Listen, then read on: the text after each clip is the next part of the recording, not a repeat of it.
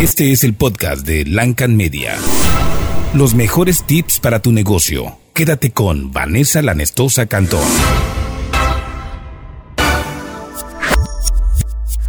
¿Qué tal amigos? Muchísimas gracias por acompañarme nuevamente en un episodio más de Lancan Media Podcast. Eh, me da muchísimo gusto saber que me están escuchando en España, en Argentina y en fin, en otros lugares fuera de México, lo cual pues es muy padre y qué bueno que les está gustando el programa. Esta ocasión, en este episodio número 11, vamos a hablar de qué es el neuromarketing y la importancia de conocer para también aplicar esas estrategias. Acuérdense que hay mucho tipo de, de estrategias de marketing y aquí vamos a tratar de explicarles cuáles son cada una de ellas y cómo las pueden aplicar en su negocio. También vamos a hablar de coaching empresarial. Este podcast lo hago básicamente para los emprendedores, para todos aquellos que tienen un negocio, que comercializan algo o crearon algo y lo están tratando de sacar adelante. Voy a dar los 10 consejos para cambiar tu rutina en las mañanas de Jim Kiwick, que es ahorita, ustedes lo pueden googlear, los voy a dejar el link de algunos videos en lancanmedia.com.mx, ahí en la pestaña de podcast, para que vean quién es este gurú, nuevo gurú, aparte está muy chavo, tiene alrededor de 30 años,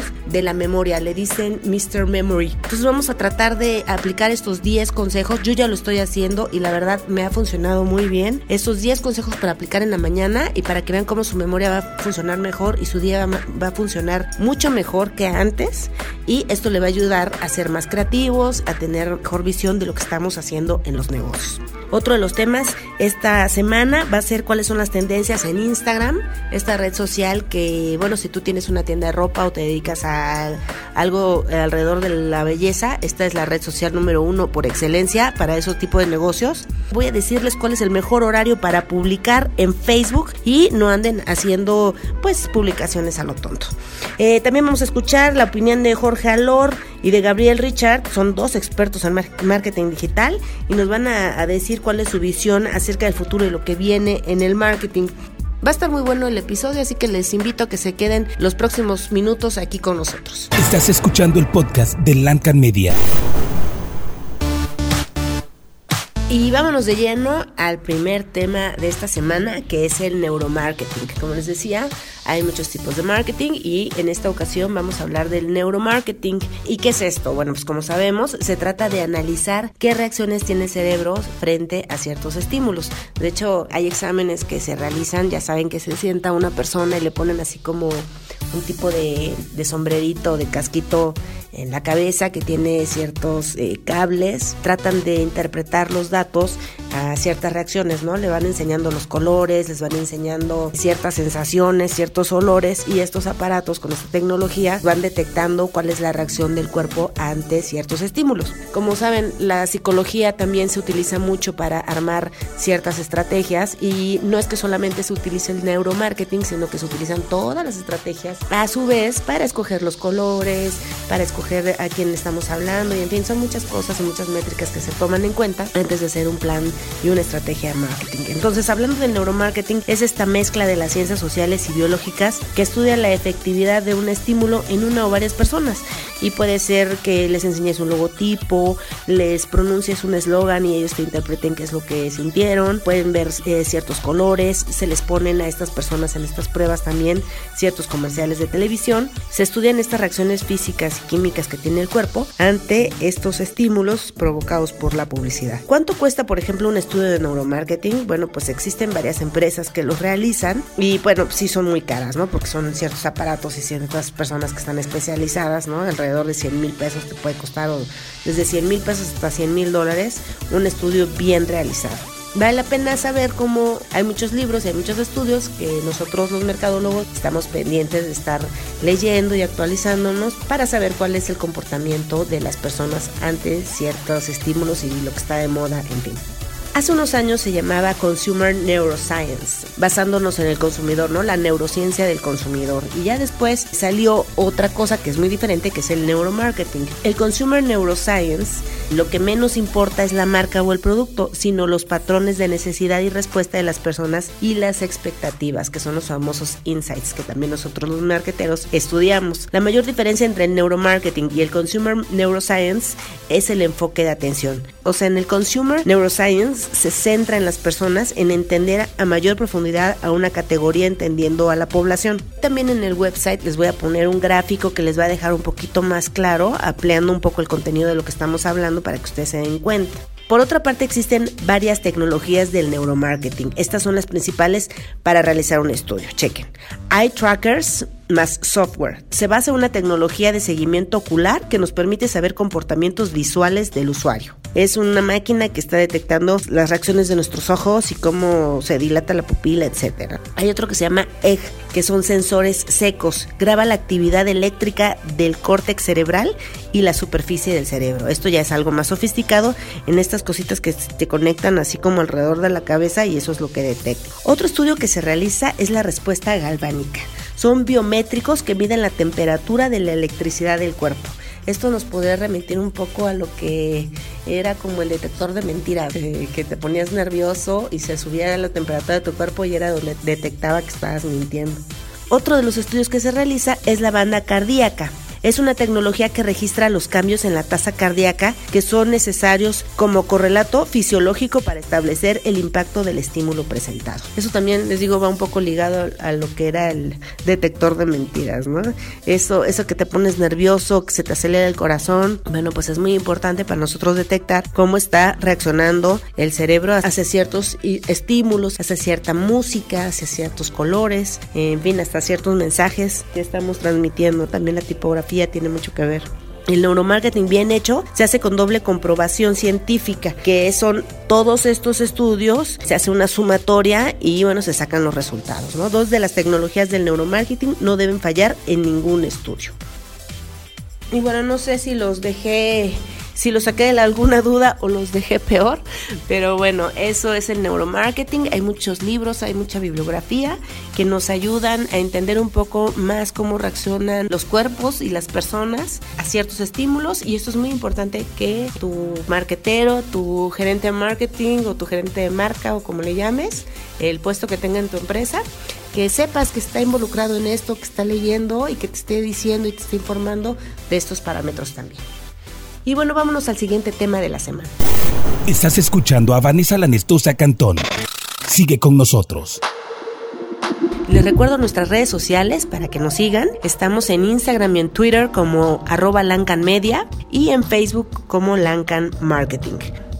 Ahora vamos a escuchar la opinión de dos expertos en marketing digital. El primero es Gabriel Richaud, director general de IAP México. Esta es una organización que aglutina a diferentes empresas de mercadotecnia y hace eventos, entrega premios. En fin, tiene muchos años de dedicarse a la mercadotecnia y es un verdadero experto. Vamos a escuchar lo que opina acerca de la relación entre las marcas y el consumidor en la era digital. Estamos migrando de la gran empresa que hace un solo mensaje unidireccional, un solo producto, un solo servicio, a la empresa que hacía comunicación segmentada unidireccional bajo el modelo de Kotler.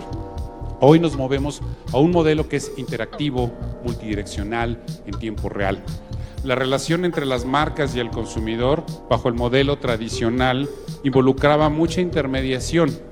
Es decir, las marcas no tenían contacto directo con el consumidor. Hoy el modelo en el que nos estamos evolucionando involucra que las marcas, las empresas están estableciendo relaciones directas con los consumidores como el modelo de Dollar Shave Club, donde el consumidor y las marcas y el resto del ecosistema va a construir una relación de valor a partir de la tecnología, los datos y el contenido. Bob Leo dice, el CEO de la Asociación Nacional de Anunciantes, decía hace dos años, tenemos que cambiar la forma en cómo pensamos en marketing digital hacia más bien marketing en un entorno digital. Carlos Cantú, que participó en nuestro Innovation Day de creatividad hace unos meses, decía, tenemos que pensar en que el problema, la estrategia, la idea y el formato es el orden en el que tenemos que trabajar, nunca al revés. Es decir, y ahora escuchemos lo que dice Jorge Alor. Él es fundador y CEO de BNN, una agencia de publicidad que se dedica a dar asesoría a empresas y hacer análisis de data. En fin, eh, tiene muchos años, eh, a pesar de su juventud, haciendo esto, muy dedicado al marketing digital. Él hace el análisis, que es muy interesante y lo quería compartir con ustedes, de las cinco tendencias que van a determinar en el futuro el Internet. No solamente el Internet y el marketing digital, sino el Internet. ¿Cuál es el futuro? Estas cinco tendencias, tómenlas en cuenta porque el futuro ya nos alcanzó. Escuchemos con atención cuáles son estas tendencias y regresamos. La quinta es la co-creación proyectos en común, proyectos, pensar y conectar todos nuestros cerebros para hacer una sola cosa. Y bueno, esto no es nada nuevo, ustedes se conocen desde las eh, plataformas, desde, desde Linux, eh, hablando por, pasando por Android, Netscape era una plataforma abierta, eh, y, eso es que son, son parte de la co-creación. Otra tendencia, la 4, robótica. Es el Megabuilds, que es un robot que ya es como Messenger Z, que adentro hay una persona que la está accionando y es un, humanoide, que realmente esto pues se va a poder utilizar o para la guerra o para construcción. Realmente en tema de robots la guerra juega tristemente un papel importante. Y el otro es eh, Boston Robotics, que eso es, es una empresa que, que, compró y me parece que ya vendió Google porque pues, al final no puedes evitar tener temas bélicos alrededor de la robótica. Hay educativos padrísimos, pero también hay bélicos. Eh, en 2019 los robots son en las fábricas, como hoy lo ven. para, los, para el 2020 eh, los robots serán acompañantes o mascotas, ya será una constante. Para el 2023 son los asistentes que ya tendrán una forma más humana. Eh, para el 24 estamos hablando de los autos autónomos que hoy ya los conocen. Para el 2025 habrá robots cocineros, Search and Rescue para el 2027 de rescate. el transporte público será robotizado para el 2030 para el 2032 robots de seguridad sustituyendo a la policía, 2033 entregas de todo tipo en la casa y robots médicos autónomos para el 35 y después del 35 como viene el Singularity Moment del que ahorita vamos a hablar ya no se sabe. Número 3, data.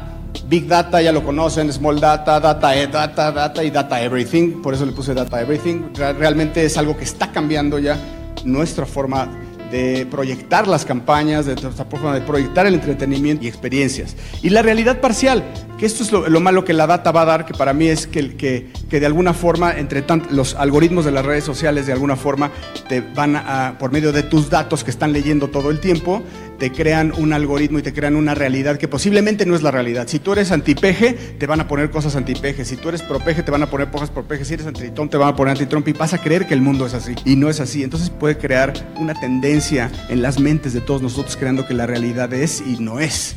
Al final es una realidad que está, te está proponiendo el algoritmo que estás leyendo en base a la data que está leyendo de ti. La descentralización, mejor conocida como el blockchain, para mí es una de las cosas que va... Es, ah, para mí cuando, cuando me enteré de blockchain, me pasó como cuando me enteré de que existía Internet, dije, wow, esto va a cambiar todo.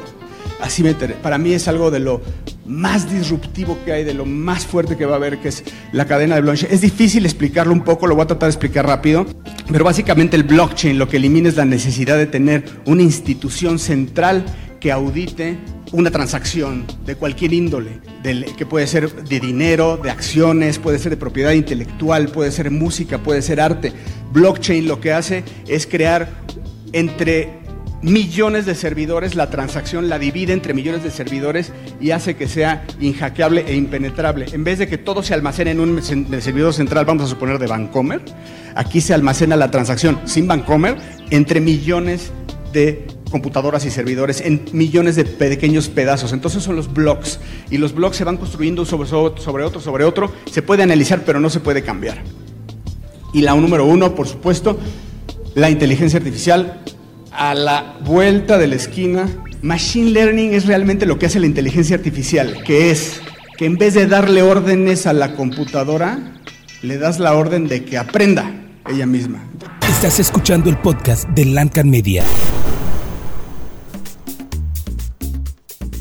Vamos a cambiar radicalmente de tema y les voy a platicar de un descubrimiento que tuve hace unos días. Él se llama Jim Quick, Quick con K y W y no es como rápido, pero sí es, sí es muy su nombre, aunque es un nombre real, muy referente a lo que se dedica. Él es experto en, memoria, en dar cursos para leer más rápido, para aprender mejor, para desarrollar el aprendizaje y en general desarrollar la mente, ¿no? Lo pueden encontrar en la página de lancanmedia.com.mx donde viene información extra. En este episodio, busquen el episodio 11 y ahí va a venir su página de internet y un poco de biografía. Y bueno, les voy a decir 10 tips que yo la verdad ya puse en práctica y creo que me están ayudando y se los quiero compartir de esta persona que es un genio. Es de esos que llega a un salón y si hay 100 personas se aprende el nombre con apellido de los 100. Ha hecho pruebas que hay, hay un lugar con, no sé, 300 personas y cada quien le dice dos números y cuando termina de dar la vuelta vuelve a decirle a cada quien los dos números que le dijo. Entonces es un prodigio. Él dice que bueno, que la mente, todos tenemos la mente, que él no es un superhéroe ni nada, sino que simplemente si nosotros entrenamos nuestra mente podemos hacer eso y más. Pero como no estamos acostumbrados, no lo hacemos. Pero tal vez más adelante les cuente su vida para que no se nos vaya todo el podcast hablando de él. Estos 10 tips que les digo que yo ya lo estoy haciendo y me siento mucho mejor, me siento más productiva y espero que ustedes también lo hagan. Si no son los 10, bueno, al menos la mitad. Y, y van a ver el cambio y en su concentración, en su productividad y esto se va a reflejar obviamente en mejor desempeño de su empresa porque al desempeñarse ustedes mejor, todo se va a desempeñar y a desenvolver mejor.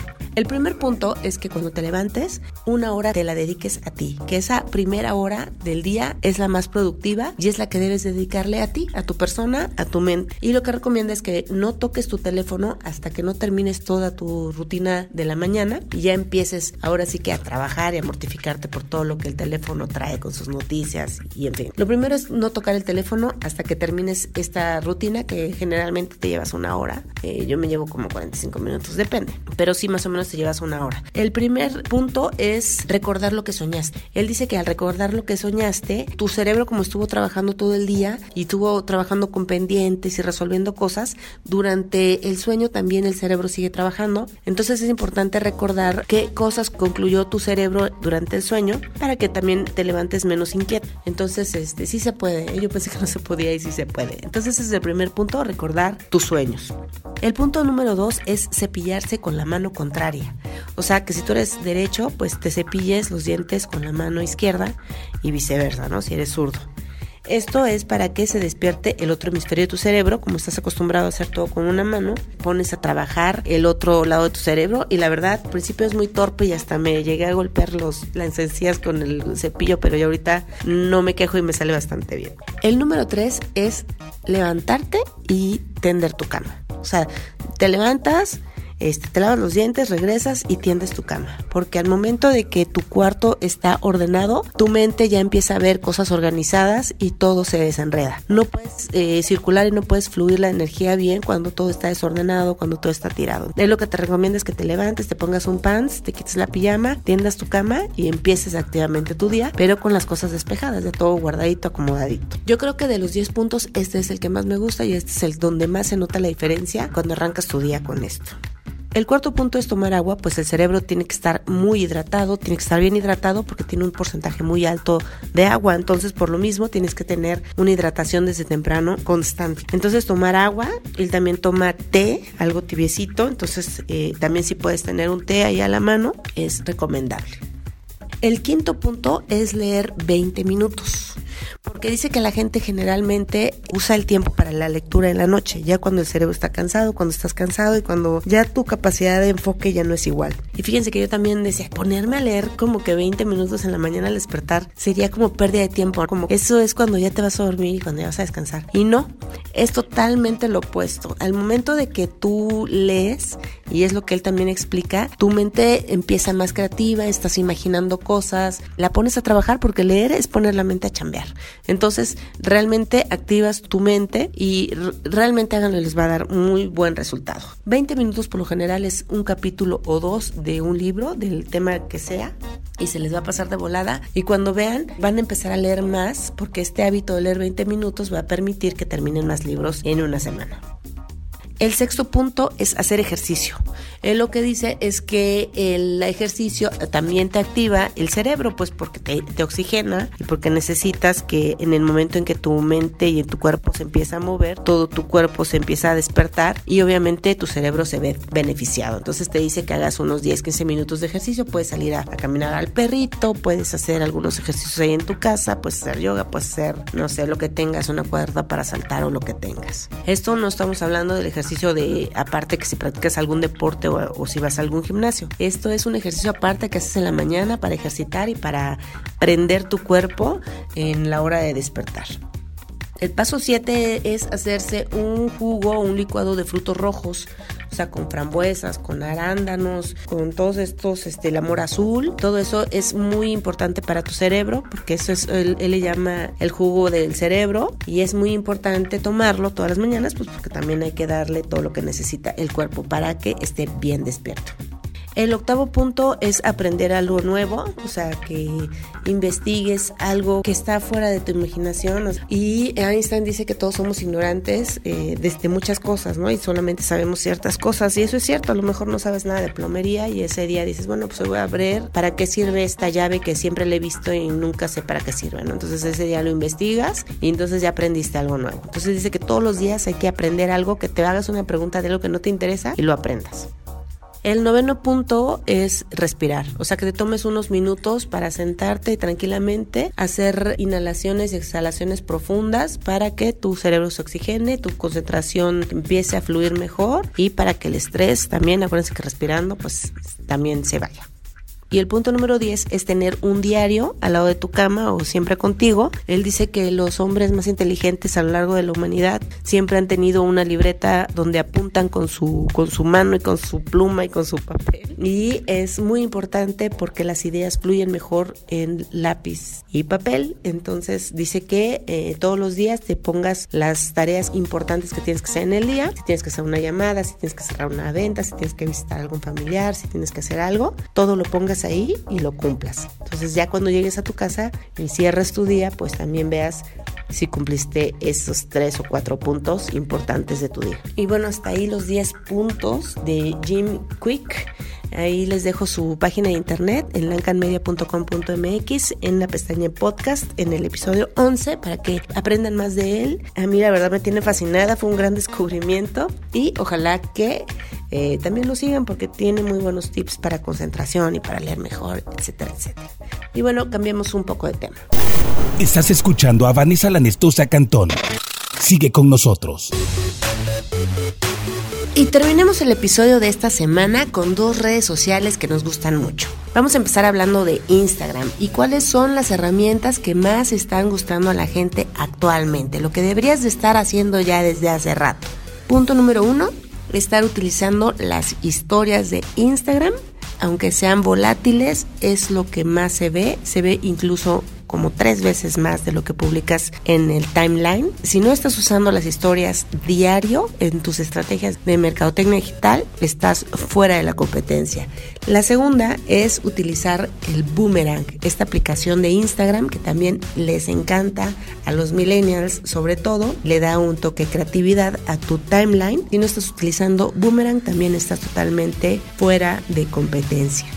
En cuanto a Snapchat, yo sé que esta red social pues no es muy gustada por sobre todo por la generación X, los baby boomers, pero si no tienes cuenta, ábrela porque te va a servir para utilizar los efectos de realidad aumentada que tiene y los filtros que tanto gustan a los jóvenes. Y recuerda que los jóvenes, aunque tú creas que no son tus clientes, ¿qué va a pasar cuando se muera el, último baby boomer? ¿Qué va a pasar cuando se muera el último de la generación X? Ni modo que tu negocio se muera junto con ellos. Hay que estar atendiendo este mercado de los millennials que es muy importante, incluso los que vienen detrás de ellos. Así que recuerda que estos filtros de Snapchat, los boomerangs y las historias de Instagram son algo que tienes que tener diario en tu estrategia de Instagram. Pasando a Facebook y ya para rematar este episodio número 11, les comentaba yo al principio del programa que les iba a decir cuál es la mejor hora para hacer tus publicaciones. Esto es a base de análisis de tus fans, de tus seguidores. Hay métricas, tienes que pedirle a tu community manager o a la persona que te lleva tu social media que cheque las métricas de cuáles son los horarios en que más se conecta la gente. Están muy claramente marcadas. Yo sé que tú no eres experto y que no vas a saber dónde están, pero si se lo pides a la gente que sabe, te van a decir exactamente a qué hora se conectan. Y eso no quiere decir que a fuerza tengas que publicar en esos horarios, sino que tienes que escalonar en todos esos horarios que te van a decir para que tú estés checando que realmente estén moviendo los horarios de las publicaciones en base a estas métricas que deben de utilizar para hacer las publicaciones. También las publicaciones que son en la madrugada también se tienen que hacer programadas, pues hay mucha gente que está conectada en la madrugada y la competencia es mucho menor. Recuerda que los horarios de las publicaciones es súper importante en tus estrategias y que con solamente con las métricas puedes saber cuáles son los horarios que más te convienen. Hasta aquí el episodio de esta semana. Gracias por haberse quedado conmigo hasta el final. Se los agradezco muchísimo. Recuerden visitar eh, nuestro website y checar los servicios que prestamos. Tenemos paquetes para pymes, para pequeñas y medianas empresas y estamos seguros que podemos hacer crecer tu negocio. Nos encuentran en lancanmedia.com.mx, también en Instagram y en Twitter como arroba lancanmedia y en Facebook como Lancan Marketing. Los espero en el próximo episodio, seguramente tendremos más estrategias que harán crecer tu negocio. Hasta entonces. Haz crecer tu negocio. No te pierdas el próximo podcast de Lancan Media con Vanessa Lanestosa Cantón.